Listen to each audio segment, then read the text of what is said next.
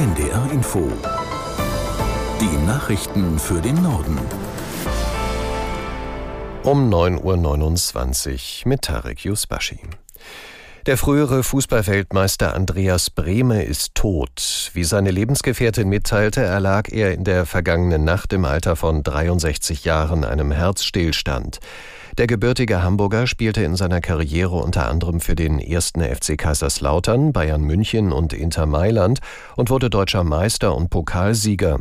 Sein größter Erfolg war der Gewinn der Fußballweltmeisterschaft 1990, als er im Finale gegen Argentinien den entscheidenden Elfmeter zum 1 zu 0 Endstand für Deutschland verwandelte. Bei der Lufthansa läuft der Streik des Bodenpersonals. Laut der größten deutschen Airline können nur 10 bis 20 Prozent der Flüge stattfinden. Mehr als 100.000 Reisende könnten demnach von dem Arbeitskampf betroffen sein. Wo genau gestreikt wird, fasst Tim Winterscheid aus der NDR Nachrichtenredaktion zusammen. Betroffen sind die Flughäfen in Hamburg, Frankfurt am Main, München, Berlin, Düsseldorf, Köln, Bonn und Stuttgart. Zwar wird in Hannover und Bremen nicht direkt gestreikt, aber auch hier fallen alle Lufthansa-Verbindungen aus. Die Airline sagt, dass etwa 100.000 Passagiere nicht so reisen können, wie eigentlich geplant. Grund für den Warnstreik ist, dass Verdi für die Beschäftigten 12,5 Prozent mehr Geld fordert, die Lufthansa aber bisher nur 10 bietet. Und das auch erst in einem Jahr. Die Verhandlungen sollen morgen weitergehen. Verteidigungsminister Pistorius besucht heute die Besatzung der Fregatte Hessen. Das Kriegsschiff liegt aktuell vor der Küste der griechischen Insel Kreta und soll in Kürze die EU-Marinemission im Roten Meer unterstützen. Aus Berlin Bianca Schwarz. Es ist der erste Auslandseinsatz der Bundeswehr, den Boris Pistorius als Verteidigungsminister verantwortet. Der Seeweg durch das Rote Meer und den Suezkanal ist eine der wichtigsten Handelsrouten weltweit und die kürzeste Seeverbindung zwischen Asien und Europa. Wegen der Angriffe der Houthi-Rebellen meiden die großen Reedereien die Strecke aber immer öfter.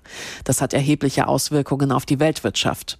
Die Fregatte Hessen soll zivile Schiffe eskortieren und Angriffe abfangen. Die Houthi-Miliz aktiv anzugreifen, ist hingegen nicht Teil des Auftrags.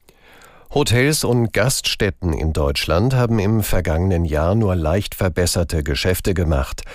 Wie das Statistische Bundesamt mitteilte, steigerten sie ihre Umsätze zwar um 8,5 Prozent im Vergleich zu 2022. Inflationsbedingt, also preisbereinigt, blieb davon aber nur noch ein Plus von 1,1 Prozent übrig. Dass die Bilanz 2023 dennoch positiv ausfiel, verdanken Hotels und Gaststätten vor allem den besonders hohen Zuwächsen zu Jahresbeginn.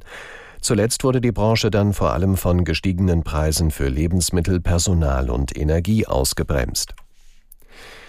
Bundesbildungsministerin Stark-Watzinger fordert flächendeckend Sprachtests für Kleinkinder. Ziel müsse sein, fehlende Deutschkenntnisse schon vor der Einschulung gezielter anzugehen, sagte die FDP-Politikerin der Rheinischen Post.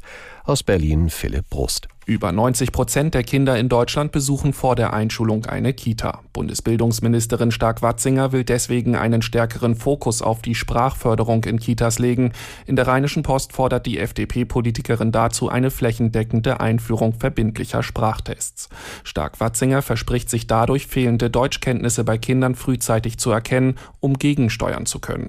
Aktuell gibt es solche Tests nicht überall, kritisiert die Ministerin, und dort, wo es sie gibt, folge daraus nicht zwingend etwas. Zuständig für Bildungspolitik sind die Bundesländer. Stark-Watzinger wünscht sich in Zukunft mehr Mitspracherecht des Bundes. Die Bestechung und Bestechlichkeit von Abgeordneten soll in Deutschland künftig schärfer bestraft werden. Die Ampelfraktionen im Bundestag planen einen entsprechenden Gesetzentwurf. Er sieht Geld- oder Haftstrafen vor, wenn Abgeordnete unter Ausnutzung ihrer Stellung und ihres Mandats Geschäfte machen.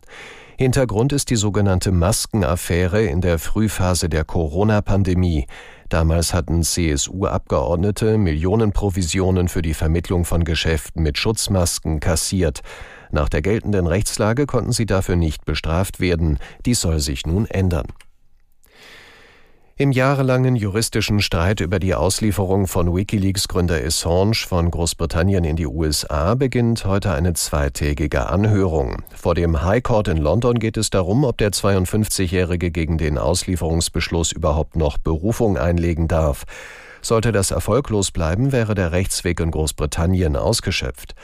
Was das für Assange bedeuten würde, fasst Maria Richter aus der NDR Nachrichtenredaktion zusammen. Er würde dann vermutlich sehr bald in die USA abgeschoben werden. Das US-Justizministerium will Assange schon seit Jahren wegen Spionage anklagen. Würde er verurteilt, drohen ihm bis zu 175 Jahre Haft. Julian Assange hatte 2010 Dokumente veröffentlicht, die belegen, dass US-amerikanische Soldaten in Afghanistan und im Irak Kriegsverbrechen begangen hatten. Die Organisation Reporter ohne Grenzen kritisiert, dass nicht diese Verbrechen strafrechtlich verfolgt wurden, sondern nur derjenige, der sie öffentlich gemacht hat. Und das waren die Nachrichten.